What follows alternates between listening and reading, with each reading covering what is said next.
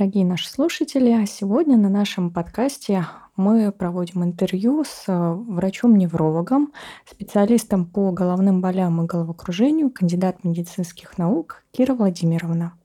Здравствуйте, Кира Владимировна. Можете пару слов сказать о себе, рассказать, чем вы занимаетесь? Добрый вечер. Ну, собственно говоря, вы уже меня хорошо представили. Я действительно врач-невролог, который специализируется на таких достаточно частых проблемах, с которыми обращаются к врачу. Это головокружение и головной боль. А, занимаюсь этим уже 10 лет и имею достаточно широкий опыт работы с такими пациентами. А, тема нашей сегодняш... нашего сегодняшнего выпуска – это мигрень. Казалось бы, это достаточно широко распространенный термин, но я подозреваю, что многие и наши слушатели а, считают или воспринимают его некорректно.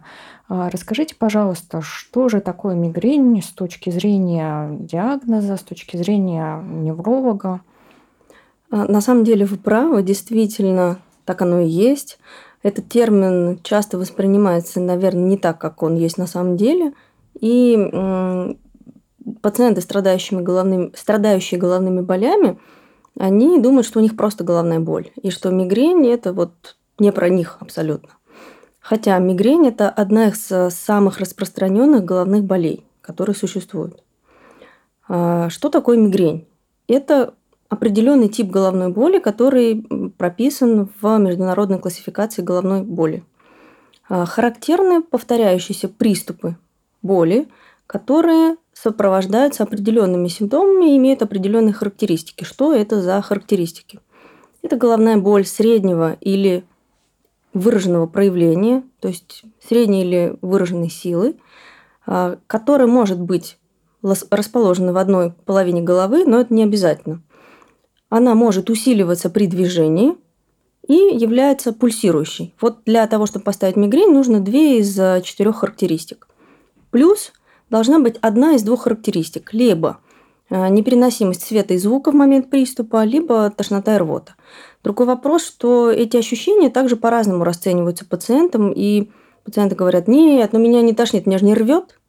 А на самом деле достаточно для критерия, чтобы у человека снижался в этот момент аппетит, в момент головной боли, чтобы была легкая мутата. Это достаточно, чтобы назвать это состояние тошнотой и включить в критерий головной боли мигренозной. Очень интересно. А тогда получается, что насколько это заболевание распространено, потому что с такими характеристиками большое количество людей страдают головной болью. Да, опять вы правы. А, если говорить про статистику, то по разным данным от 12 до 16 процентов населения, да, представляете, это почти целый миллиард, имеет настоящую мигрень. Среди женщин мигрень распространена больше, чем среди мужчин. И вот это вот эм, преобладание распространенности мигрени среди женщин по сравнению с мужчинами, она достигает своего пика где-то в районе 35-45 лет, то есть в самый такой активный э, жизненный возраст. Э, было исследование, по-моему, в 2016 году, если я не ошибаюсь, по причинам нетрудоспособности людей активного возраста до 50 лет. Ну, причем имеется в виду нетрудоспособность не больничный листок, а нахождение пациента, человека на работе и невозможность продолжать эту работу качественно, невозможность быть активным и а, достигать пик своего, своей трудоспособности. Так вот, мигрень, по данным Всемирной организации здравоохранения, среди всех заболеваний, которые вызывают такое а, состояние, она находится на первом месте. То есть на самом деле это очень распространенная ситуация, но во всем мире проблема в чем? Недораспознанность мигрени. И это не только касается российской медицины, это касается всего международного а, медицинского сообщества, а, что мигрень плохо диагностируется по каким-то причинам. И очень часто пациенты, страдающие мигренью, они на самом деле думают, что у них что-то другое. А какова причина развития этого заболевания, если оно по таким достаточно весомым статистическим данным занимает целое первое место по качеству жизни, по трудоспособности населения? Ну, э, это я провела одно из исследований. То есть это вот было в 2016 году такое исследование. И если мы говорим про причину, то конкретной одной единственной причины мы выделить не можем. А, в первую очередь это заболевание, обусловленное генетическими особенностями организма. То есть это полигенное заболевание, и очень часто, если у пациента молодого, например, который пришел на прием, есть э, мигрень, то если спросить его, а вот у ваших родственников была, была, была ли головная боль, а может быть у ваших детей, очень часто можно услышать, что да, у моей мамы всю жизнь болит голова. Я помню, когда в детстве я хотел играть в игры в какие-то активные, мне говорили, ходи тихо, у мамы болит голова, не надо это делать. И то же самое можно спросить и про детей. Про детей говорят то же самое. Вы знаете, а у моего ребенка, наверное, вот э, какое-то опасное заболевание, у него часто болит голова, у него, наверное, что-то там, какая-то травма врожденная. Но чаще всего это мигрень, которая является как раз таким полигенным заболеванием. То есть, получается, это не только э, заболевания, от которого страдают э, люди трудоспособного возраста, но оно начинается из подвали, из детского э, возраста. Да, все так и есть. Действительно, мигрень начинается, может начаться в достаточно молодом возрасте и в детском в том числе. Но в средний возраст начала где-то 12, 16, 18 лет, вот так. Ну и протекать может очень по-разному, может э, проявляться одним приступом раз в несколько месяцев или даже лет, а иногда приобретать хроническую форму и становиться вообще ежедневной. А стоит ли в таком случае, да, если мы говорим о мигрени, родителям обращать внимание и не отрицать, э, не уводить в сторону, что это вот подросток пытается отлынивать от э, школьных уроков, от каких-то занятий, э, симулируя да, головные боли. Мы понимаем, что нам здесь ну, подростковый возраст может помешать, в том числе вовремя обратиться к специалисту. Ну, вы хороший, конечно, вопрос задали. Это действительно э, так может быть, но на самом деле важная часть помощи своему ребенку или своему близкому, это не отрицать у него наличие головной боли и поверить ему, но э, рекомендовать все-таки обратиться к специалисту или провести своего э, близкого человека на прием к специалисту по головной боли. Для подготовки к приему такого специалиста было бы здорово ввести дневник головной боли, например. То есть это может уже сам родитель э, заполнять, если мы в отношении да, к тем же детям, подросткам, как, как донести, ну, для чего нужен дневник головных болей, что, что в нем, могут ли это делать родственники за своим близким, с кем они живут? Все-таки дневник это дело индивидуальное. То есть, если заполнять для ребенка, то это только исключительно совместно с ребенком. Если мы говорим про взрослого человека, то это должен делать он сам. И вообще, зачем нам нужен дневник головной боли, что это такое? Мигрень э, может возникнуть, конечно, сам приступ мигренозный сам по себе, иногда только бывает, но очень часто возникновение приступа провоцируется определенными факторами. Эти факторы называются вот среди врачей в научных э, журналах триггерами. То есть то, что провоцирует, вызывает конкретный приступ. Этих факторов для мигрени известно очень много. А, их на самом деле огромное количество, и если взять э, какую-нибудь литературу, то можно увидеть, что занимает табличка там разворот э, в книжке. Но, тем не менее, выделяют определенные факторы, которые чаще всего встречаются и чаще всего э, могут вызвать приступ. Что это такое? Это, например, какие-то пищевые привычки, нерегулярное питание, прием определенных э, веществ, то есть эм, определенные пищевые продукты, которые могут вызвать головную боль. Что чаще всего может быть? Алкоголь, причем малые дозы, красное вино, шампанское играет роль в этой ситуации. А, у некоторых это орехи, возможно, шоколад, а, крепкие выдержанные сыры. Сыры с плесенью, все вкусные, но тем не менее – могут вызвать приступ за счет э, содержания определенных веществ. Плюс перемена погоды, то есть изменение атмосферного давления. У женщин это месячные и гормональные изменения. При беременности чаще всего мигрень становится меньше, после родов она может снова э, возникнуть. А, также имеет значение большое стрессы, имеет значение настроение, депрессия, наличие ее, отсутствие физической нагрузки и нарушение распорядка сна. Например, это вот, наверное, одни из самых распространенных триггеров.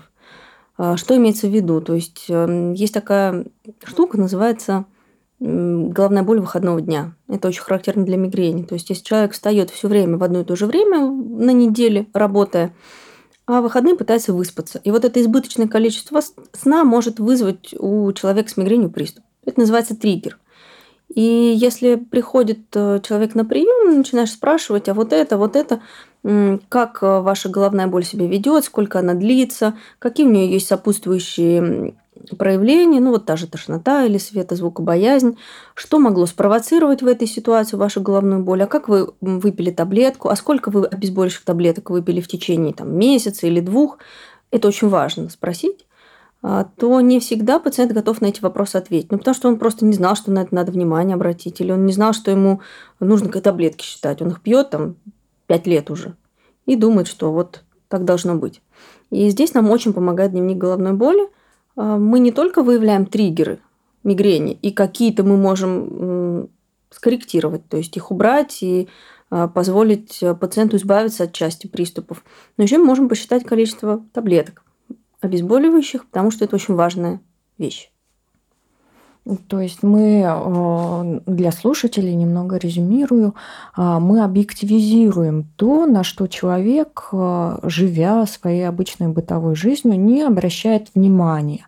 А врач в силу того, что он не живет с ним рядом, э, собственно, не сможет оценить без вот такой плановой записи, контроля, опять-таки, которая и самому пациенту будет наглядно. Да, все так. А вы уточнили о том, что очень важно количество употребляемых таблеток. Для чего такая информация нужна? Естественно, каждый человек, да, который страдает головными болями даже не подозревает, э, вероятно, что это у него мигрень, наверное, самостоятельно пытается лечить, благо реклама у нас сейчас широко распространена, что вот избавим от боли и всячески призывает.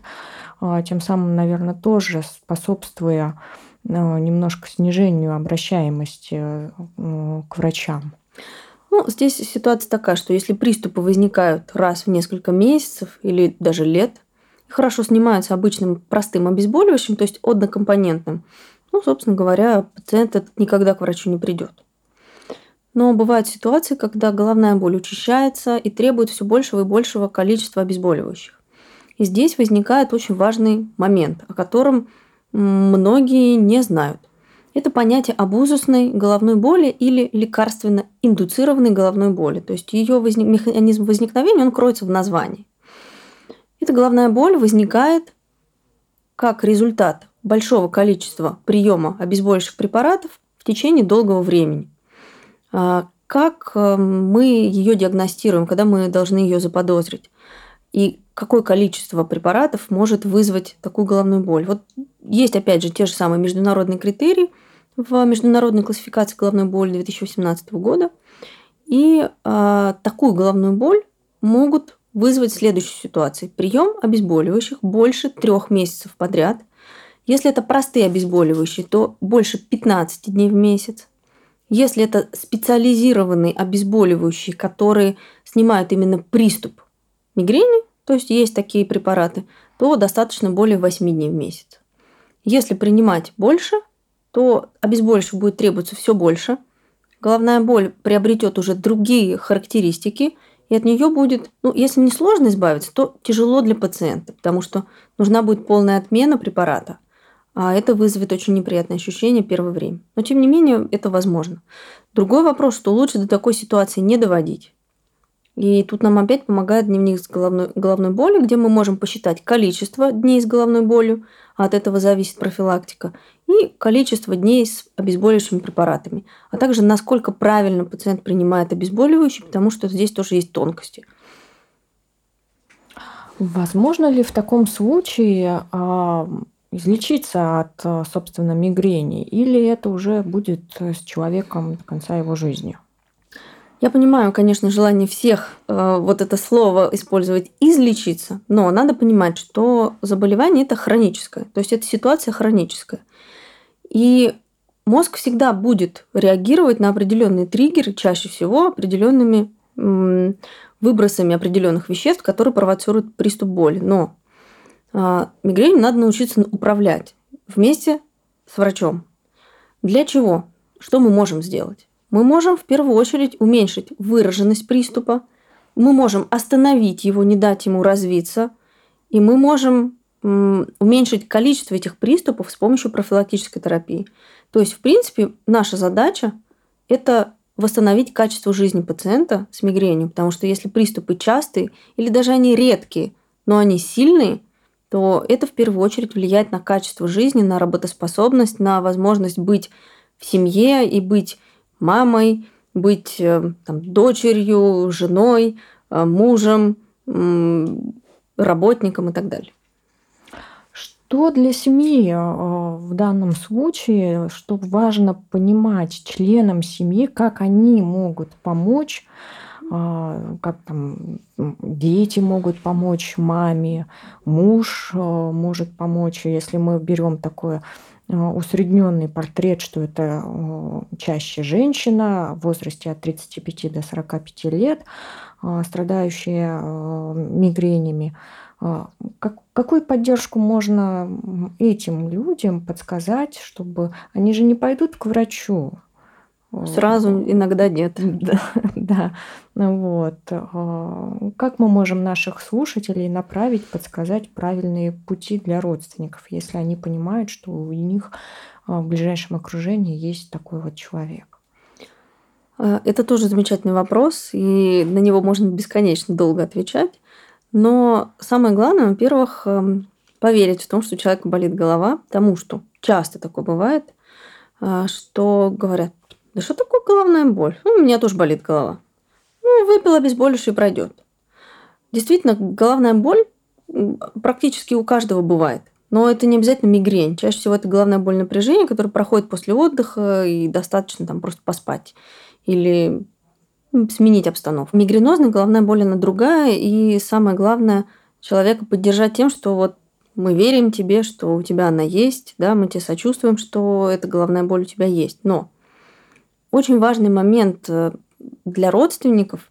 А, во-первых, если они услышали о том, что вот, оказывается, мигрень бывает, и вот она может очень дезадаптировать, и если вы вспомнили, что кто-то из ваших близких может закрыться на сутки в темной комнате и лежать там, или э, будет страдать вместе с головной болью, еще и тошнотой и рвотой, то э, все-таки информировать своего близкого о том, что вот есть еще и мигрень, оказывается, помимо других разных заболеваний, которые чаще всего диагностируются. Например, там остеохондроз, говорят, что от нее болит голова, или что сосуды плохие, или вот э, женщины, ну, девушки обычно, там, 20 лет, 22, они приходят говорят, ой, у меня там всю жизнь ВСД.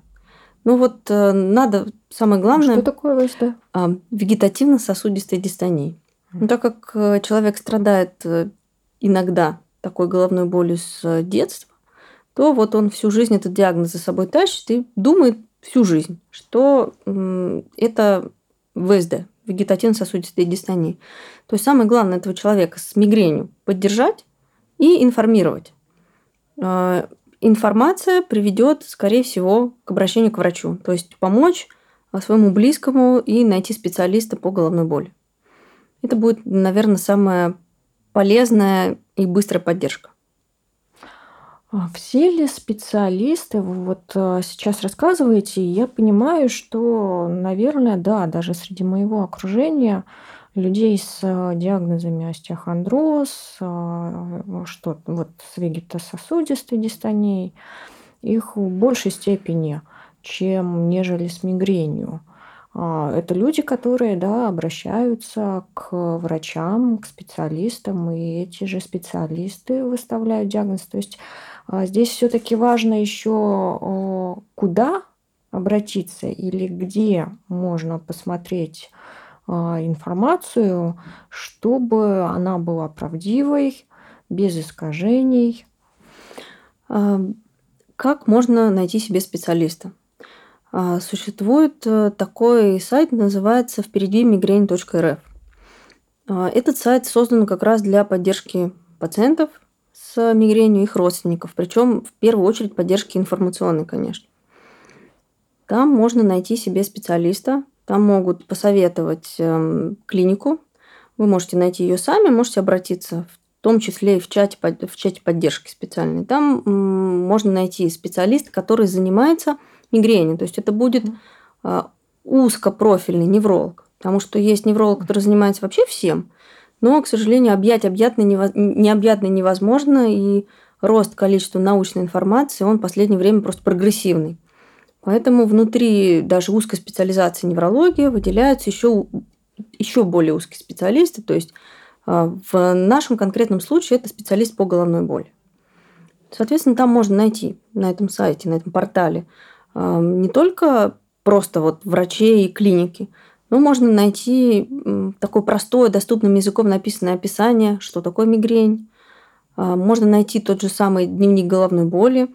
Можно получить определенные рекомендации, ну, то есть там информация написана, что может спровоцировать головную боль, как себя вести, а, при определенных типах головной боли. То есть как скорректировать свой образ жизни, чтобы эту ситуацию немножко улучшить. Ну, вы сейчас говорите, как скорректировать, и исходя из той информации, что вы рассказали, триггером может выступать алкоголь и твердые сорта э, там, с плесенью. Да. То есть французский вариант образа жизни пить шампанское, запивать э, и э, в качестве закуски использовать твердые сорта, это не для пациентов с мигренью. Ну, я бы не сказала так жестко, потому что не у всех людей с мигренью это будет триггером. То есть у кого-то да, у кого-то нет. А еще может быть такое, что в разные эпизоды жизни это будет триггером, а в другие эпизоды не будет.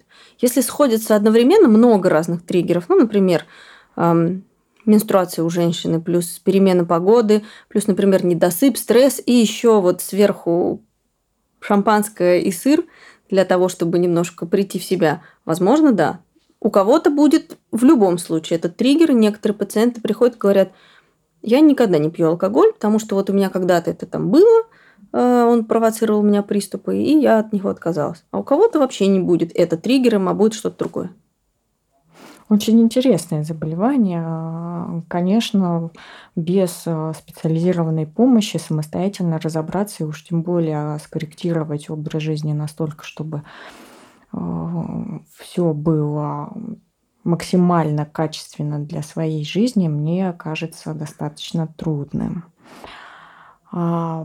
Если что-то еще, что вы хотели бы рассказать, возможно, пример или рассказать, почему вы решили заняться такой узкой-узкой а, специализацией в рамках неврологии? Отличный вопрос, но мне бы хотелось все-таки две темы э, коротко обсудить. Э, про то, почему я этим заниматься начала, я чуть позже скажу, наверное, в завершении. Э, я хочу сказать нашим пациентам и их родственникам, что существует лечение мигрени, существуют способы управления этой болью, и надо понимать, что есть принципы снятия приступа, есть принципы профилактики. К профилактике относятся, а, как мы уже сказали, вот этот пресловутый образ жизни и его коррекция. И существуют лекарственные методы. Лекарственные методы назначаются тогда, когда головная боль либо очень частая, ну, то есть определенное количество приступов должно быть в месяц, либо, может быть, приступ это один, но он такой тяжелый, что нужна профилактика. А, и это разные группы лекарств, в том числе есть более старые и есть совершенно новые инновационные препараты. И надо понимать, что возможности у медицины современные есть, и они а, не ограничиваются более старыми рекомендациями, как вот раньше говорили, там, мне кажется, лет 30 назад пациенты мне рассказывают, ну, мне сказал врач, только пей обезболивающее и все, а если тебе не хватает, пей еще. Ну, вот этого недостаточно, и у нас ушла немного, ну, много вперед медицина для того, чтобы в подобных ситуациях помогать. Ну, а если говорить про меня, почему я этим занимаюсь, а, ну, потому что я получаю удовольствие от помощи своим пациентам. И изначально я начала заниматься головокружением, потому что в этой теме я вообще не видела вокруг себя никого, кто бы разбирался. И это очень узкоспециализированное направление головокружения. Но это вторая по частоте проблема, с которой обращаются к врачу. А первая – это головная боль. Я стала замечать, что среди моих пациентов с головокружением, а у меня вот супер узкоспециализированный прием был, я поняла, что очень много еще пациентов, у которых и головная боль, и головокружение. Я поняла, что мне надо экспертно разбираться в обеих темах, поэтому я теперь занимаюсь еще и головной болью. Спасибо большое, Кира Владимировна.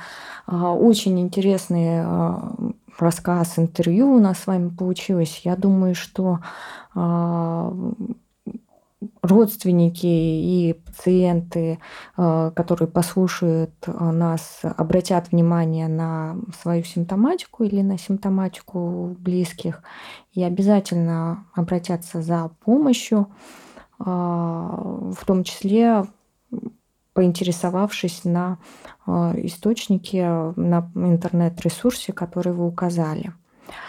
А, спасибо большое. Я думаю, что мы завершаем. Большое спасибо. Всего вам хорошего, не болейте.